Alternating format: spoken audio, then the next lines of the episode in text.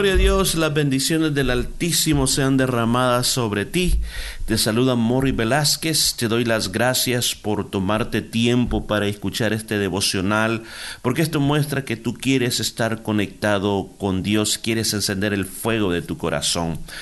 La verdad las cosas que este Salmo 103, wow, yo creo que va a estar dentro de la lista de mis salmos muy favoritos. Es tremendo. Yo estoy aprendiendo juntamente con usted. Simplemente oro y simplemente le digo, Espíritu Santo, dime qué decirle. No tengo ninguna notas escritas aquí conmigo, sino que solamente estoy dependiendo de lo que nuestro Maestro, el Espíritu Santo, nos quiera enseñar. Así que estamos hablando de este Salmo que se nos está hablando de los muchos beneficios que el Señor nos ha dado. Comenzó con bendecir al Señor. Yo creo que a través de todo este salmo en nuestra boca tiene que haber una bendición por todo lo que Dios nos está dando a todos nosotros los seres humanos a pesar de todo lo que nosotros somos. Así que continuemos nuestro viaje con este salmo y veamos qué es lo que podemos aprender, qué es lo que el Señor nos quiere dar.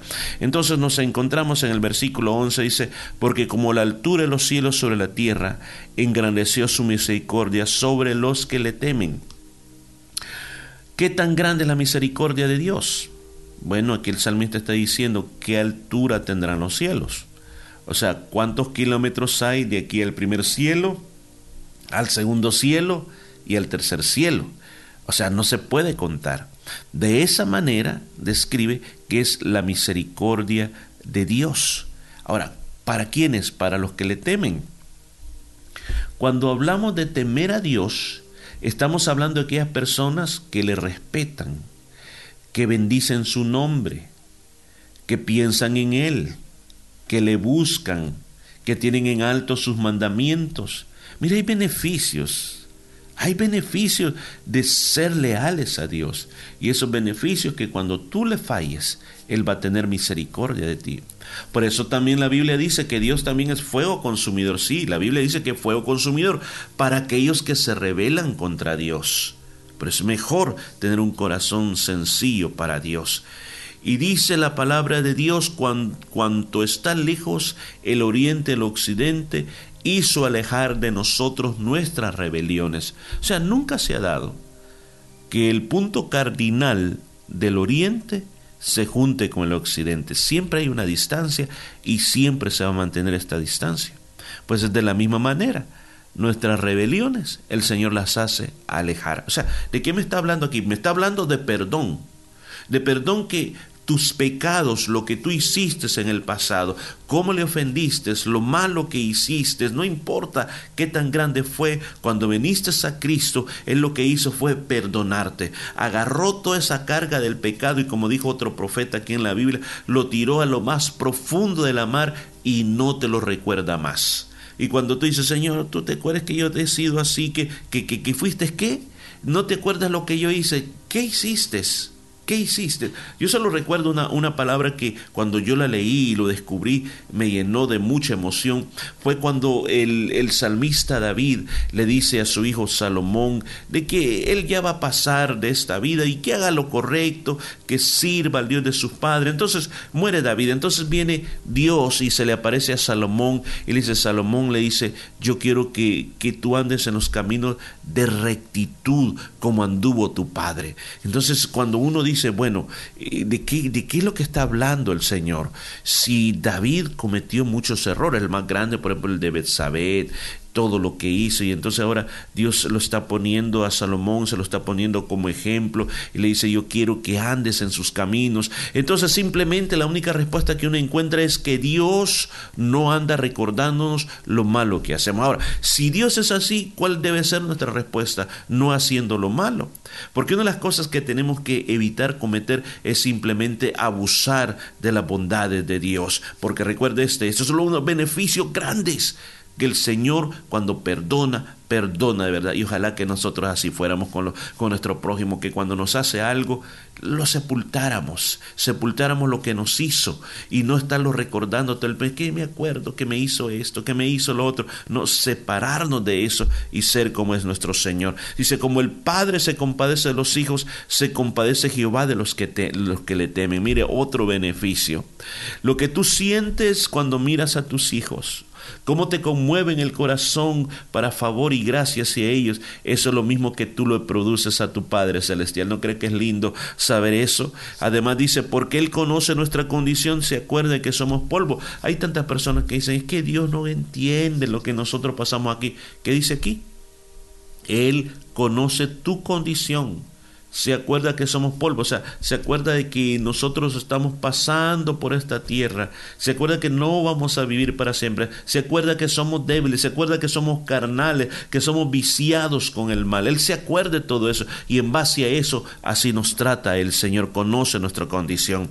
Versículo 15, el hombre como la hierba son sus días, florece como la flor del campo, que pasó el viento por ella y pereció y su lugar no la conocerá más. Una vez más, como el Salmo 90 también nos dijo, el hombre es como un suspiro. El hombre es como un soplo. Nuestra vida en esta tierra va a ser simplemente un soplo. Y el Señor se acuerda de que somos como viajeros, que nuestra estancia en este lugar es tan cortita, pero tenemos tanta responsabilidad, tantas decisiones. Pues no se aflija uno de los beneficios de Dios es ayudarte en medio de esta experiencia humana que estamos nosotros viviendo en esta época. Dice, más la misericordia de Jehová es desde la eternidad y a la eternidad sobre los hijos que le temen y su justicia sobre los hijos de los hijos. Miren, una vez más habla de la, del beneficio de la misericordia de Dios. Es que escuchen, cuando tú tienes una vida de temor a Dios, cuando tú tienes una vida que tu corazón está entregado a Dios, Él se encarga de todas las cosas. Tú solamente tienes que confiar en Dios que dice que esas misericordias van a alcanzar hasta tus hijos. Yo sé que muchas veces nosotros quisiéramos que nuestros hijos hicieran lo que nosotros les decimos y a veces se les va mal por las, por las decisiones que han tomado. Pero no se frustre. Confíe en esta palabra que dice que el Señor no solamente tendrá misericordia de ti, sino que también de tus hijos. Pero tú trata con todo tu corazón obedecer a Dios y un día verás la recompensa no sobre ti, sino que también sobre tus hijos también vendrán esa recompensa. Dice, mire lo que dice, sobre los que guardan su pacto y los que se acuerdan de sus mandamientos para ponerlos por obra. Aquí está la clave. Muchas veces yo he dicho que Dios no tiene nietos y es cierto. Pero ¿en qué momento es cuando mi descendencia es afectada por mis decisiones? Cuando yo hago esto. ¿Cuándo? Guardar el pacto. Ahora, para los judíos, o los israelitas más bien dicho, en esta época, había un pacto. ¿Cuál era el pacto? El pacto de Abraham. El pacto de la circuncisión que los identificaba como pueblo de Dios. Ahora, como pueblo de Dios, escucha, ellos tenían ciertos requisitos que cumplir, porque un pacto contiene eso. Es una especie de contrato, no es exactamente como un contrato, pero muy parecido a un contrato. Cuando una persona mayor, poderosa, se compromete a darle a esta otra persona algo, pero va a ser a cambio también de algo. Entonces el Señor dijo que el pueblo de Israel, la simiente de Abraham, iba a ser una nación bendecida. Ahora, para ser una nación bendecida, ellos tenían que cumplir con los mandamientos que les dio a través de Moisés. Entonces dice aquí, si guardan ese pacto, entonces yo voy a tener todos esos beneficios sobre, sobre ellos. O sea, si ustedes no dejan de ser la nación santa escogida mía, yo lo voy a, bendecir con todo lo que aquí está hablando. Y dice que se acuerdan sus mandamientos para ponerlos por obra. O sea, ¿cuáles son los mandamientos del Señor? ¿Se acuerda usted de los diez mandamientos? Por lo menos podemos decir que hay cinco que tienen que ver con nuestra relación con Dios y cinco que tienen que ver con nuestra relación con el prójimo. Y a través de esos diez mandamientos nosotros son el espejo que nos ponemos para ver cómo está nuestra condición delante del Señor. O sea, yo personalmente tengo un cuadro que está en una puerta que estoy pasando todos los días a cada rato y a cada rato los estoy viendo, los estoy viendo frente a mí para recordarme los mandamientos del Señor y no solamente para aprendérmelos de memoria, sino que para llevarlos y ponerlos a la práctica. O sea, ¿cuál es el beneficio de eso? El Señor va a extender tu misericordia sobre ti y sobre tus generaciones. ¿Qué más dice la palabra de Dios? Mira, esto está tremendo y poderoso. Dice en el versículo 19, Jehová estableció en los cielos su trono y su reino domina sobre todo. ¿Escuchó? donde el Señor establece su, su, trono en los cielos, en su cielo, en el tercer cielo, ahí está su trono. Pero dice que su reino domina toda la tierra. Alguien me preguntaba, me hacía esta pregunta, ¿cómo es posible que Satanás le dijo a Jesús, si tú me adoras, yo te voy a dar todos estos reinos, porque a mí me han sido entregados? Y me decía, es que de verdad es que esos reinos le pertenecían a Satanás. Y yo le dije, no, porque él es un mentiroso. Y eso es lo que hace muchas veces con, con las personas, que les promete cosas que no le, le, pertenecen, porque aquí dice, su reino domina sobre todo. O sea, ¿quién es el que domina? Nuestro Señor Todopoderoso. Versículo 20 dice, bendecida Jehová vosotros sus ángeles, poderosos en fortaleza que ejecutáis su palabra obedeciendo la voz de sus preceptos. Y ahora el salmista dice, no solamente que la bendición sea del ser humano, sino que los ángeles también tienen que bendecir al Señor. Qué precioso está esto. Los ángeles bendiciendo al Señor. Y la Biblia dice, usted lee el libro de Apocalipsis en sus capítulos 4, 5 y a través del libro de Apocalipsis, uno va a encontrar cómo los ángeles cantan también, cómo los ángeles se unen en coros de millones y millones para decirle al Señor, santo, santo, santo, tres veces santo. O sea, los ángeles lo hacen. Y que aquí, que, aquí describe el, qué es lo que el, el ministerio de los ángeles, qué es lo que hacen los ángeles. Dice que ejecutáis la palabra del Señor, obedeciendo la de su precepto. O sea, el Señor le da órdenes a, órdenes a los ángeles. Se recuerda en el Salmo 91 que dice que el Señor mandará a sus ángeles acerca de ti. O sea, el Señor mandará a sus ángeles para ponerlos a tu disposición, para cuidarte y para traerte lo que el Señor ha ordenado darte a tu vida. ¿Qué más dice? Bendecida Jehová vosotros todos sus ejércitos, ministros suyos que hacéis su voluntad. Todos aquellos que estamos en esto, que somos del Señor. Una vez más, está terminando el Salmo. Comenzó diciendo que bendigamos y termina diciendo que todo, no hay excepción, que bendigamos al Señor. Versículo 22, bendecida Jehová vosotros todas sus obras en todos los lugares de su señoría, o sea, la creación, todo lo que el Señor ha hecho, ¿qué es lo que dice? Que hay que bendecir a Jehová. ¿Y cómo termina? Termina como comenzó. Dice, bendice alma mía a Jehová. ¿Qué va a hacer usted? Mire qué salmo tan lindo tuvimos.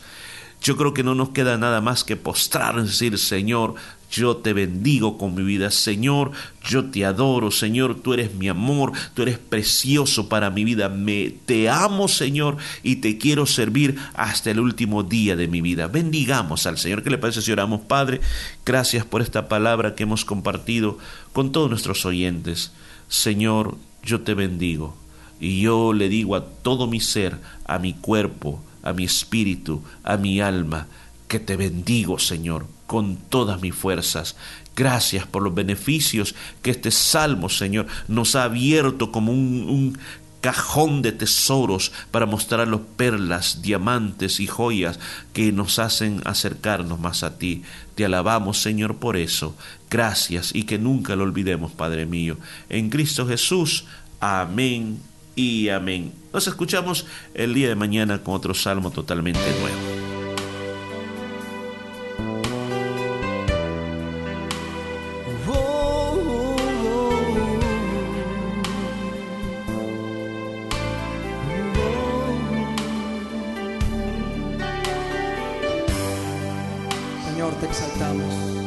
Adoración. Nuestra carne y nuestra alma te canta a ti, Señor.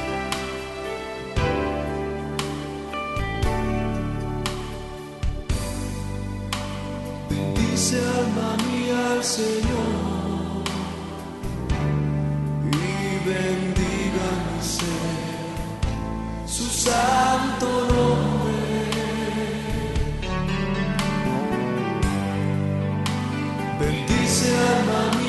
Señor.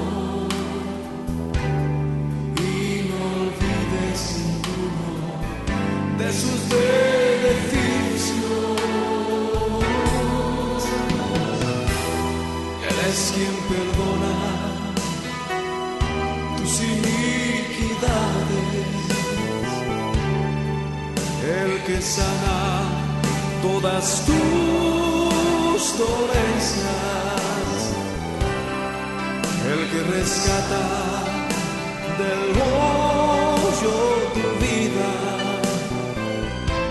y quien te corona de misericordia.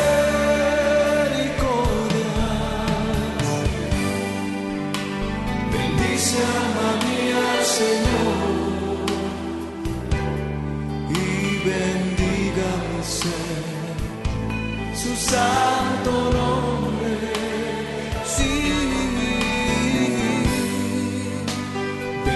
Bendice alma mía, Señor, y no olvides ninguno de sus beneficios.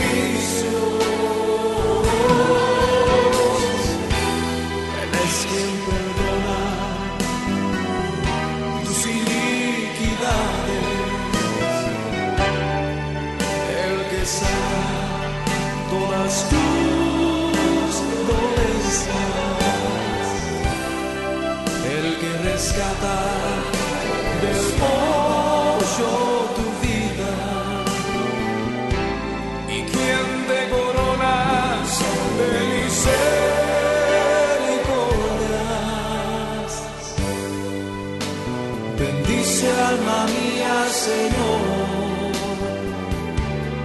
y bendiga mi ser, su santo nombre. Sí, bendice alma mía al Señor.